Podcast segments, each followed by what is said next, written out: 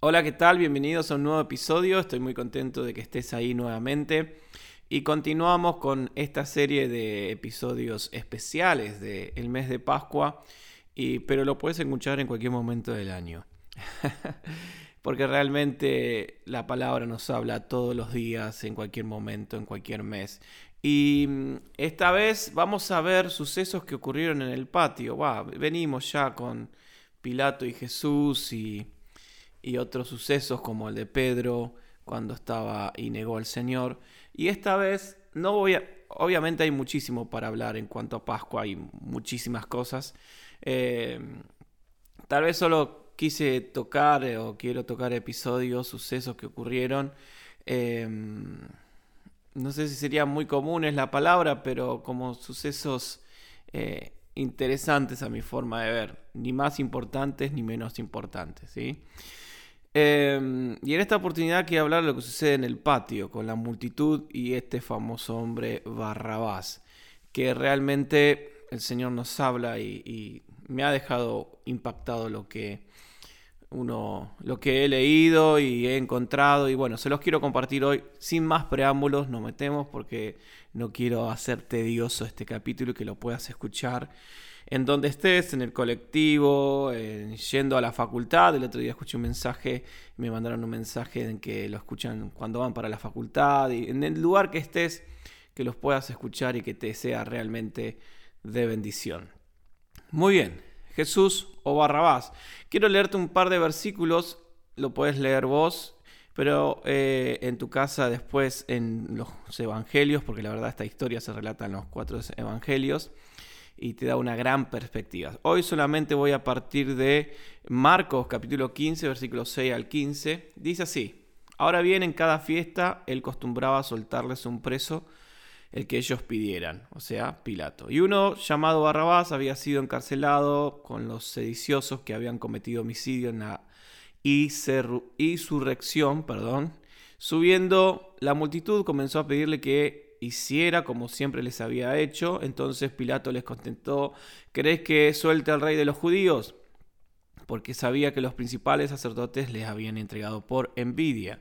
Pero los principales sacerdotes incitaron a la multitud para que le pidiera en vez de Jesús le soltara a Barrabás. Y Pilato, tomando de nuevo la palabra, les decía, ¿qué haré entonces con el que llaman rey de los judíos?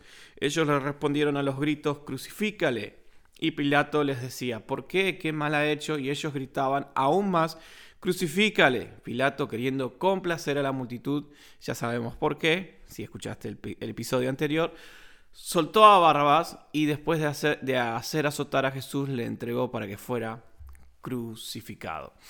Muy bien, acá tenemos a la multitud, acá tenemos a Barrabás y vamos a empezar un poco por la multitud, ¿no? Porque parece como un misterio que la semana pasada, ¿no? Habían aclamado a Jesús en su entrada a Jerusalén, lo que comúnmente conocemos como Domingo de Ramos, ¿no? Donde Jesús eh, iba sobre un pollino, sobre un burro. Pollino es burro, ¿sí? Así que que le digas pollino, burro, es lo mismo. Eh, si quieres hablar como reina de Valera, puedes decir pollino, no hay problema. Entonces iba su entrada a Jerusalén y eh, lo aclamaban haciéndolo rey. Y acá en el patio había una multitud que le hacía gritos crucifixión. Crucifíquenle, crucifíquenle. Pero la razón es sencilla, ¿no? Se trataba de dos multitudes diferentes. Eh, como sabemos y hemos leído y hemos visto, el arresto de Jesús fue en secreto, deliberadamente, y es verdad que los discípulos huyeron y bueno, se, hubiese extendido un poco la noticia, pero eh, ellos no podían haber sabido que el Sanedrín iba a violar sus propias leyes y llevar a cabo en esa noche un simulacro de juicio. Entonces, ¿quiénes eran esa multitud? Esa multitud sabía ¿sí? que era la costumbre siempre que le iba a soltar un prisionero para la Pascua. Y esa multitud puede ser que fuese o se, había reunido en ese lugar con la intención determinada para pedir la libertad de Barrabás. ¿sí? Entonces sería una multitud que simpatizaba por Barrabás. Entonces, cuando vieron la posibilidad de que eh, quedaría libre Jesús en vez de Barrabás, obviamente que estos simpatizantes de Barrabás se enfurecieron en gran manera. Y para los sacerdotes que estaban en ese lugar, que querían crucificar a Jesús, que querían enviar a la, a la cruz a Jesús, eh, fue una oportunidad de oro. ¿Sí? Porque tenían la multitud enardecida que perdía por, por un maleante. Entonces dijeron, esta es nuestra oportunidad. Entonces las circunstancias eh, le sonreían en ese momento a la gente, a los sacerdotes. Y es ahí donde avivaron el clamor popular a favor de Barrabás y les resultó muy fácil hacerlo porque ellos querían y deseaban liberar a Barrabás. Sí, no, no, era que la multitud era caprichosa y, demás, sino que era una, unas personas diferentes.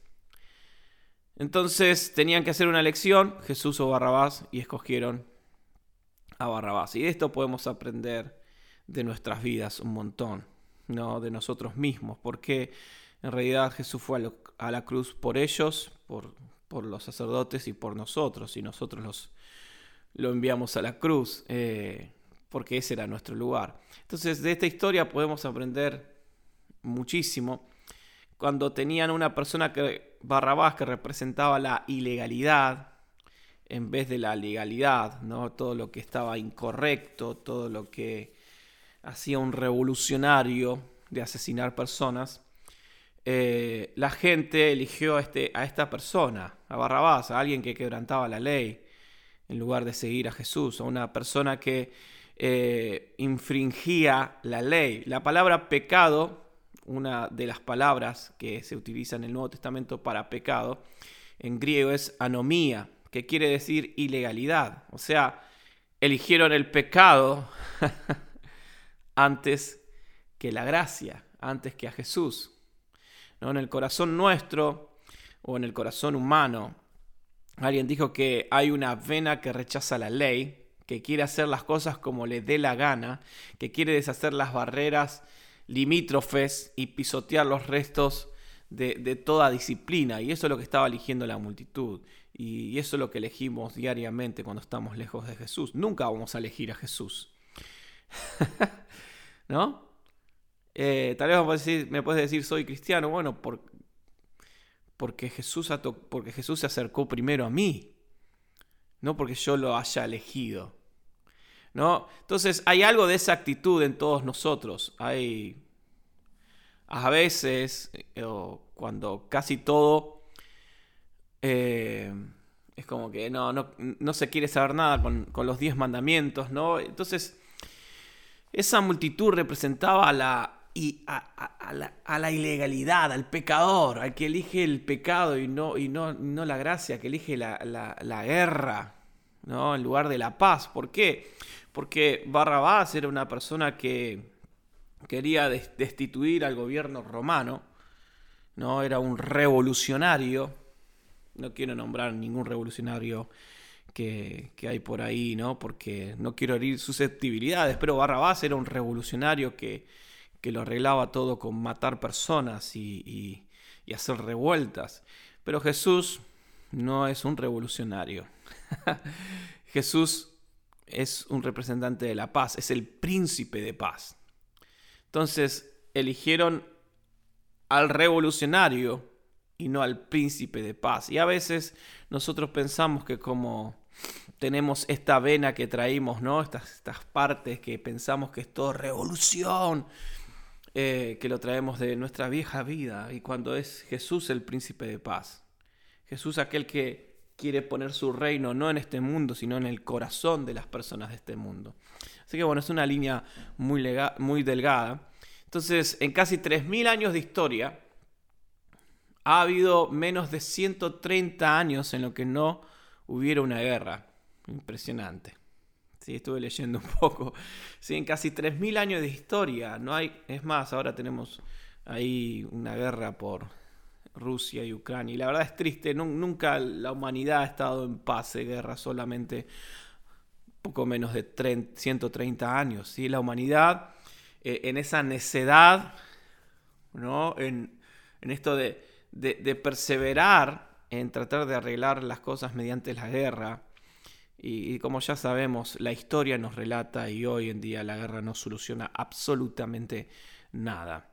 Sí, yo, eh, yo estoy a favor de Ucrania y estoy a favor de Rusia. No sé si me entienden, que se, que se, vienen, que se entienda esto, ¿no? Porque hoy estamos a favor de Ucrania, pero también de las personas de Rusia que no tienen nada que ver, absolutamente nada que ver.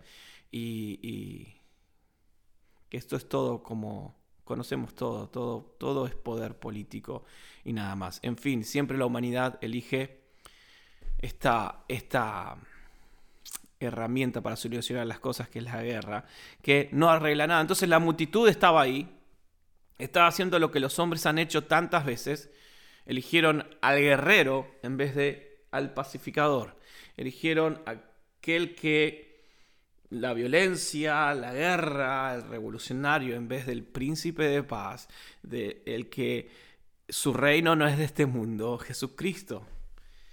¿No? Eligieron al odio y la violencia en vez de al amor. Jesús, Dios es amor. Jesús, Dios es amor.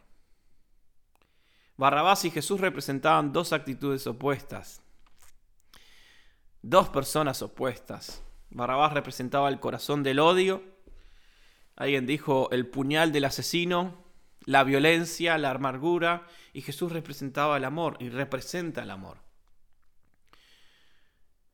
El odio reinó en los corazones de los hombres en ese lugar, en ese momento, y el amor fue rechazado.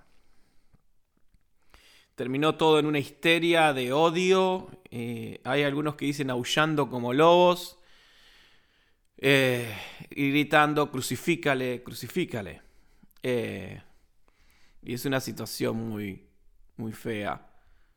No, una vez que una persona sucumbe o cae en el odio, ya no puede razonar, ya no puede pensar, ya no escucha nada, nada, sin distorsiones. El odio es esta cosa terrible que trastorna los sentidos y el sentido, y, perdón, trastorna los sentidos, el sentimiento, ya no se puede razonar. Esta persona estaba, esta palabra que conocemos, enajenada y no había forma de, hacerla entrar en, su sano juicio.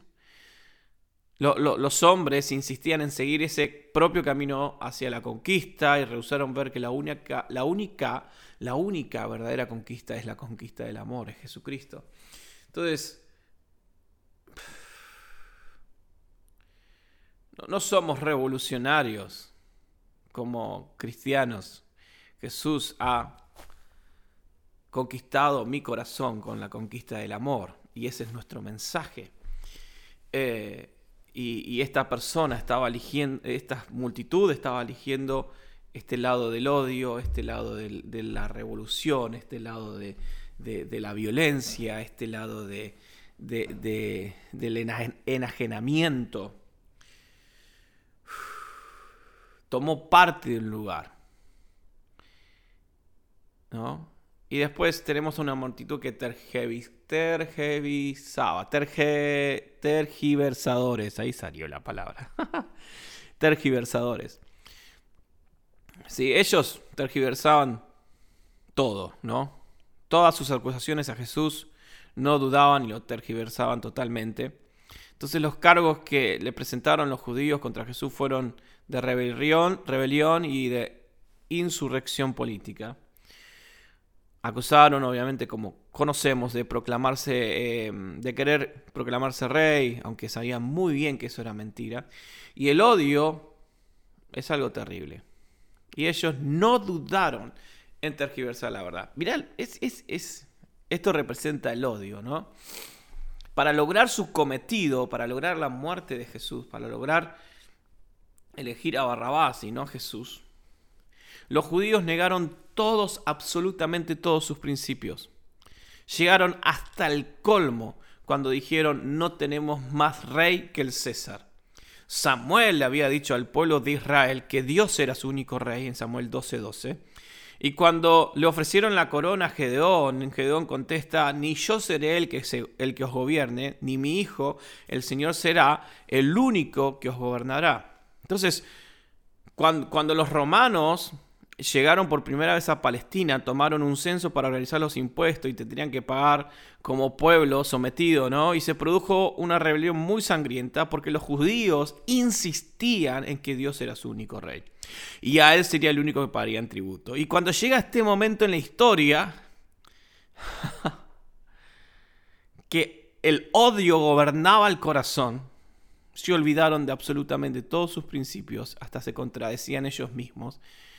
Y el líder dijo, el líder judío, cuando dijo, no tenemos más rey que el César, yo creo que al oírlo Pilato, ¿no? Se habrá quedado como, ¿what? Sin aliento. ¿Viste cuando escuchás de alguien una respuesta y te lo quedás mirando y, y medio como, me está cargando, ¿no? Como, ¿Es en serio lo que me está diciendo? O sea, los, judíos estaban dispuestos a, renegar de todos sus principios con tal de eliminar a Jesús. Y creo que esta actitud la vemos hoy en día de la multitud.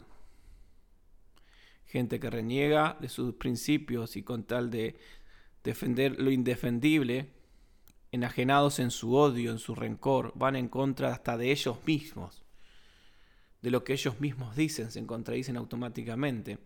Y uno trata de hacerlo entrar a razón y, continuamente está equivocado. Y no, es esto, es esto, es esto. Wow. ¿Y sabes qué? En esa rebelión Jesús estaba ahí. En ese enajenamiento Jesús estaba ahí y, él, y Él nos amó. No tuvieron misericordia, Él tuvo misericordia. Esta multitud fuera de sí, basados en su odio, en su rebelión, rebelión no es solo un espejo de nosotros, es un espejo de lo que estamos viviendo hoy. Seguramente, no sé, en, en, el país que me estés escuchando, en el lugar que me estés escuchando, pero al escuchar todo esto tal vez se te vienen varias cosas a la cabeza y decís, wow, esa misma actitud la veo yo hoy en, la facultad, en el trabajo, en, en, mi, en, el gobierno de mi país, en, diferentes movimientos que hay hoy, que me siento a hablar con una persona y no se puede hablar por, por, porque el odio ha gobernado su corazón. Y Jesús estaba ahí. Y... Porque de tal manera amó Dios al mundo. Después tenemos a Barrabás, Vamos a ver un poquito de Barrabás. Y Barrabás, el último de, de todos, era este Barrabás, ¿no? Se cuenta, lo, leemos en Juan, capítulo 18, eh, del 28 al, 19, 16, hay como más detallado esta historia. Y bueno, esta la hemos repetido varias veces, costumbre de, soltar a un preso para la Pascua. Eh, y de Barrabás no se nos no, encontramos mucho más de lo que se nos relata en los evangelios, ¿no? Y, los otros evangelios completan un poco más lo que nos cuenta Juan y juntamos esta información y podemos decir que Barrabás era un revolucionario político, era un bandolero, ¿no? Era un, loco de la guerra en contra de todo sistema. Eh, no era un ladronzuelo común, ¿no? Eh, o un, chorrito, un yatero, sino un, alguien peligroso. Y, debe haber sido muy, muy audaz, ¿no? Para ganarse el aprecio de la multitud, porque la multitud realmente lo quería, ¿no? Entonces podemos decir que era eh, eh, alguien, alguien que lo seguía mucha gente. Y había un grupo particular de judíos llamado los Sicari, que quiere decir portadores de dagas, y que era en realidad nacionalistas eh, fanáticos y violentos, ¿no? Eh, estaban, eh, juraban estos para hacer crímenes y asesinatos, llevando esta daga bajo la capa y la usaban en la primera oportunidad que tenían, ¿no? Y es muy probable que Barrabás fuera uno de estos hombres, aunque era un, asesino, era un hombre realmente como decir, muy valiente, verdadero patriota, ¿no? Porque se la jugaba por su nación. Y obviamente una persona así era muy popular con la multitud, ¿no? E, en ese tiempo. Alguien que deja la vida por nuestro país y bueno, lo seguía mucha gente. Eh, hay dos especulaciones interesantes acerca del nombre de Barrabás. Quiere decir hijo del padre. Y padre era el título que se le asignaba a los más respetados rabinos. Así que algunos dicen que pudo haber sido un hijo de algún rabino. Eh, o también hijo de una antigua familia muy distinguida. O sea, era una persona de dinero de una familia de dinero que se había salido de esta línea tradicional y bueno, y se metió en esta carrera de, revolucionario, crimen y etcétera, etcétera. Un hombre de, esta, de esta historia, ¿no? de esta línea haría como de la revolución, o alguien dijo del crimen, algo realmente romántico y obviamente que la gente del pueblo lo iba, lo iba a amar. Eh, y hay algo interesante que encontré, eh, que es casi seguro de que Barrabás también se llamaba Jesús. Sí, sí, sí.